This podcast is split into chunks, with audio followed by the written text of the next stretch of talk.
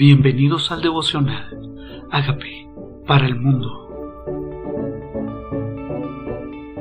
Hechos 22 del versículo 1 al versículo 30. Varones hermanos y padres, oíd ahora mi enseñanza ante vosotros. Y al oír que les hablaba en lengua hebrea, guardaron más silencio, y les dijo, Yo de cierto soy judío, nacido en Tarso de Sicilia, pero criado en esta ciudad instruido a los pies de Gamaliel, estrictamente conforme a la ley de nuestros padres, celoso de Dios, como hoy lo soy vosotros, perseguía yo este camino hasta la muerte, prediciendo y entregando, prendiendo y entregando en cárceles a hombres y mujeres. Como el sumo sacerdote también me es testigo, todos los ancianos de quienes también recibí cartas para los hermanos, y fui a Damasco para traer presos a Jerusalén también a los que estuviesen allí para que fuesen castigados. ¿Qué está pasando aquí? Pablo iba a ser preso, Pablo iba a ser azotado, y aquí está cuando él estaba en Jerusalén dispuesto para la oración, queriéndole demostrar a los judíos que él también era judío como ellos. Ellos hicieron un gran tumulto, una gran pelea, y iban a apresarlo. Y aquí se dio cuenta el tribuno que él hablaba griego y ahora le pidió hablar en hebreo. O sea que Pablo, Dios estaba usando lo que Pablo era, lo que Pablo conocía y ahora va a usar su testimonio.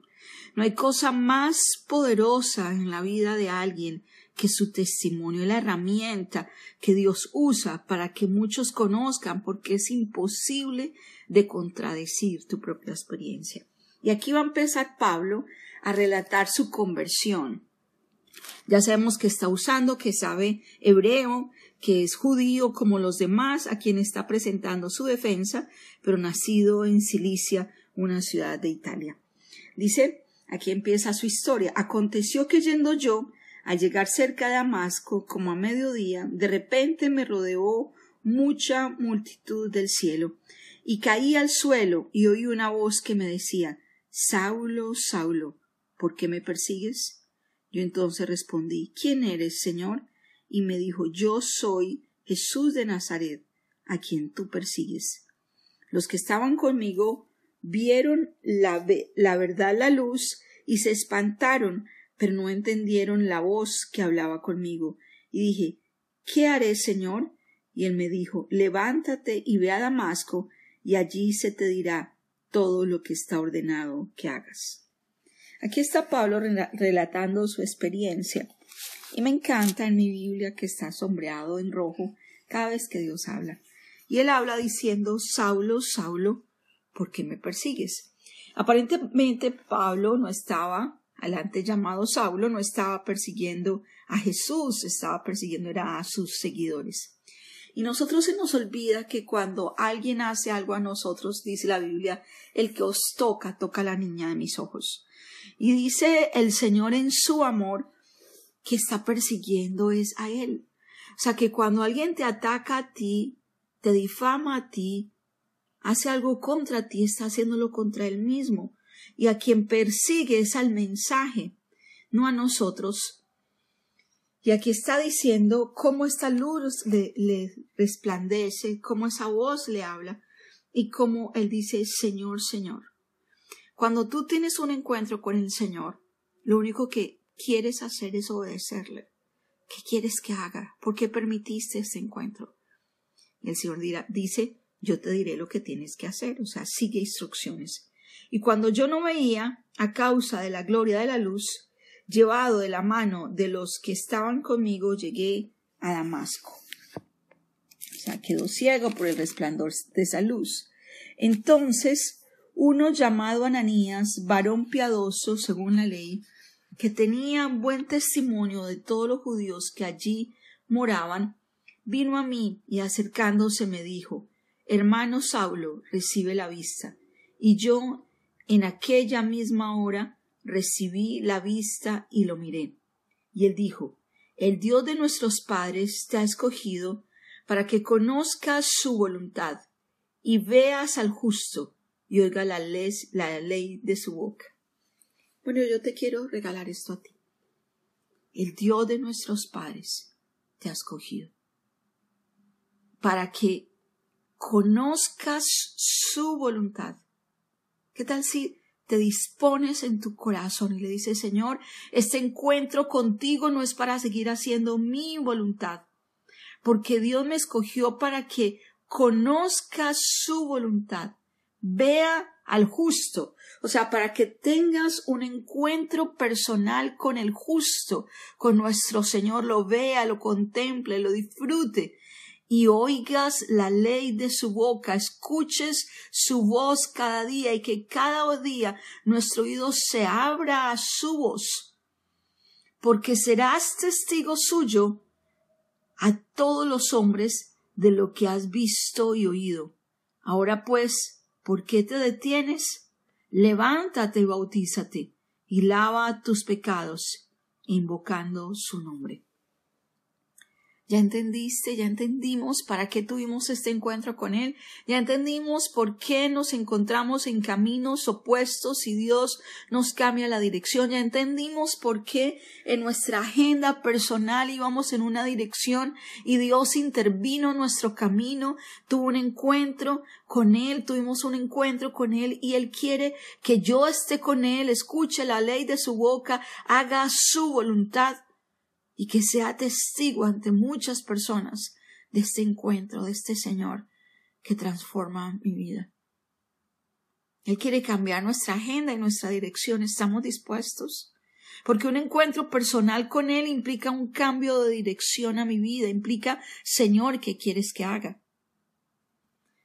Y me aconteció, dice Pablo, vuelto a Jerusalén, que orando en el templo me sobrevino un éxtasis y le vi que me decía Date prisa y sal prontamente de Jerusalén, porque no recibirán tu testimonio acerca de mí.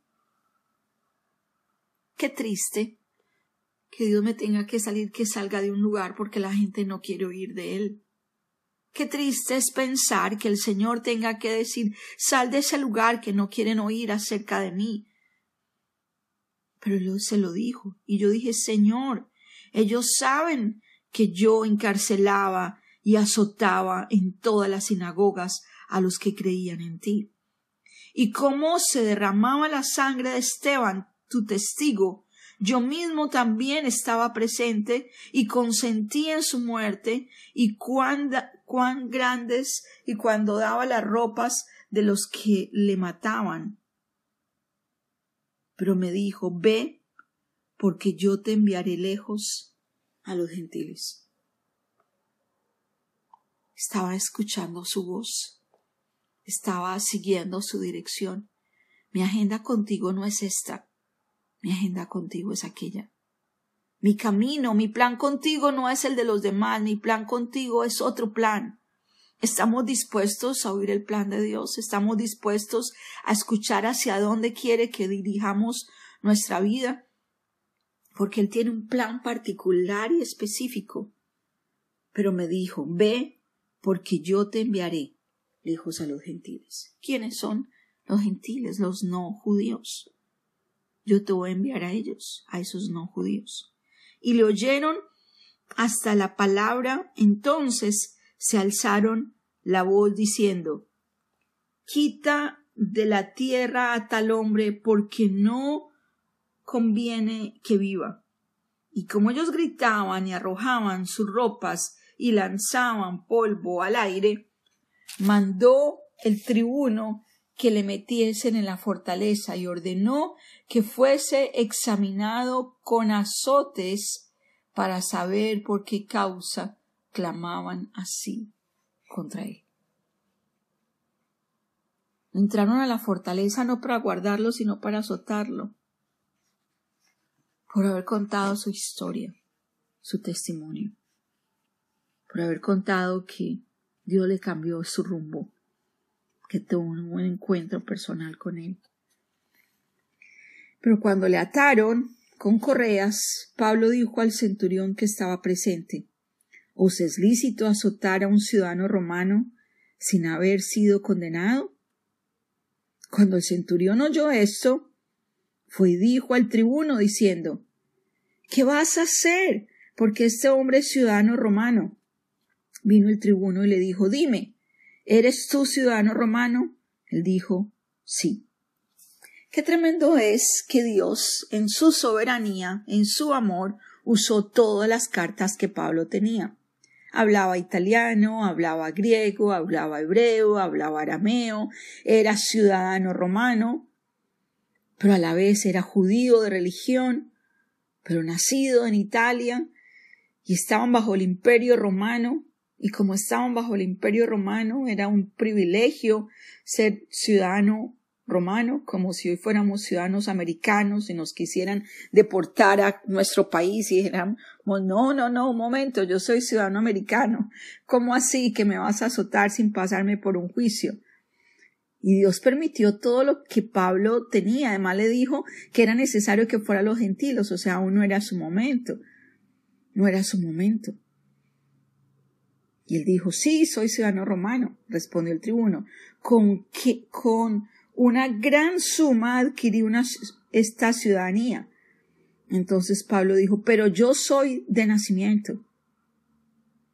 Así que luego se apartaron de él los que le iban a dar tormento, y aun el tribuno, al saber que era ciudadano romano, también tuvo temor por haberlo atado. Qué bueno es que los que quieran hacernos daño también tengan temor. Qué bueno es que Dios Tampoco quiere que nosotros nos dejemos si tenemos derechos. Qué bueno es saber que Dios con respeto nos permite usar de lo que Él ya puso en nosotros, como una herramienta de protección. Qué bueno es saber que Dios nos enseñó también a usar quién somos y qué puso Él en nuestras vidas. Qué bueno es que simplemente no fuimos como Jesús. Jesús fue llevado como cordero al matadero y se quedó callado porque era parte del plan. Pero no era parte del plan que Pablo se quedara callado y usó todo lo que él tenía, su idioma y ahora su ciudadanía. Así que se apartaron de él los que le iban a dar tormento, y aun el tribuno, al saber que era ciudadano romano, también tuvo temor. Al día siguiente, Queriendo saber de cierto la causa de que le acusaban, los judíos le, soltó de las cadenas y mandó venir a los principales sacerdotes y a todo el concilio y sacando al Pablo le presentó ante ellos. Qué bueno es que cada una de estas es una oportunidad de evangelizar y que muchas personas escuchen el mensaje de Jesús. En lugar de pensar nosotros que es algo malo, puede ser un instrumento, una oportunidad de Dios, que la gente una vez más escuche mi testimonio.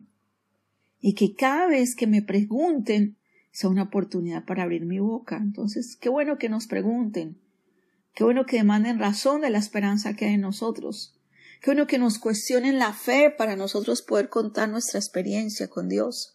Qué bueno es que la gente diga, ¿y por qué crees? ¿Y por qué estás tan confiado? ¿Y por qué tienes tanta fe? ¿Y por qué estás tan sólido a pesar de la adversidad? ¿Y por qué siendo un perseguidor ahora estás siendo acusado? ¿Y por qué valdría la pena morir por este mensaje? ¿Qué oportunidades? Pablo no desechó ni una de ellas.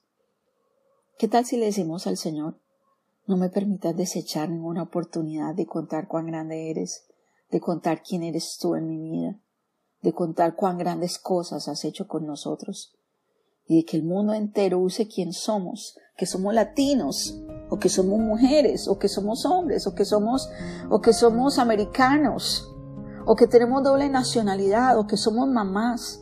Digamos, sí, yo también soy mamá como tú. Déjame te cuento cuál ha sido mi experiencia. O si yo también soy inmigrante como tú, déjame te cuento cuán bueno ha sido Dios conmigo. O que le diga, sí, soy latino y me ha, me ha costado. Sí, también sé español, también sé inglés. Mira cómo Dios ha bendecido mi vida. Y que cada cosa que Dios ha puesto en nosotros, cada cosa que Dios nos entregó, sea una oportunidad de Dios para llevar a muchos a sus pies. ¿Qué tal si nos dejamos, nos hacemos disponibles para que viendo mucho su gloria en nuestras vidas, podamos nosotros entender que la prioridad de este llamado es para estar delante de Él, para conocer su voluntad, para que veamos al justo, para que oigamos la ley de su boca y para que seamos testigos suyos ante los hombres de lo que hemos visto y oído en su presencia. Si tú no has tenido este encuentro personal con Jesús, yo te invito a que hagas esta oración conmigo. Le digas, Señor Jesucristo, yo te necesito. Reconozco que tú moriste por mis pecados. Yo te invito a que entres a mi vida como Señor y como Salvador. Haz de mí la persona sana y libre que tú quieres que yo sea. Gracias Señor Jesús por entrar a mi vida. Amén.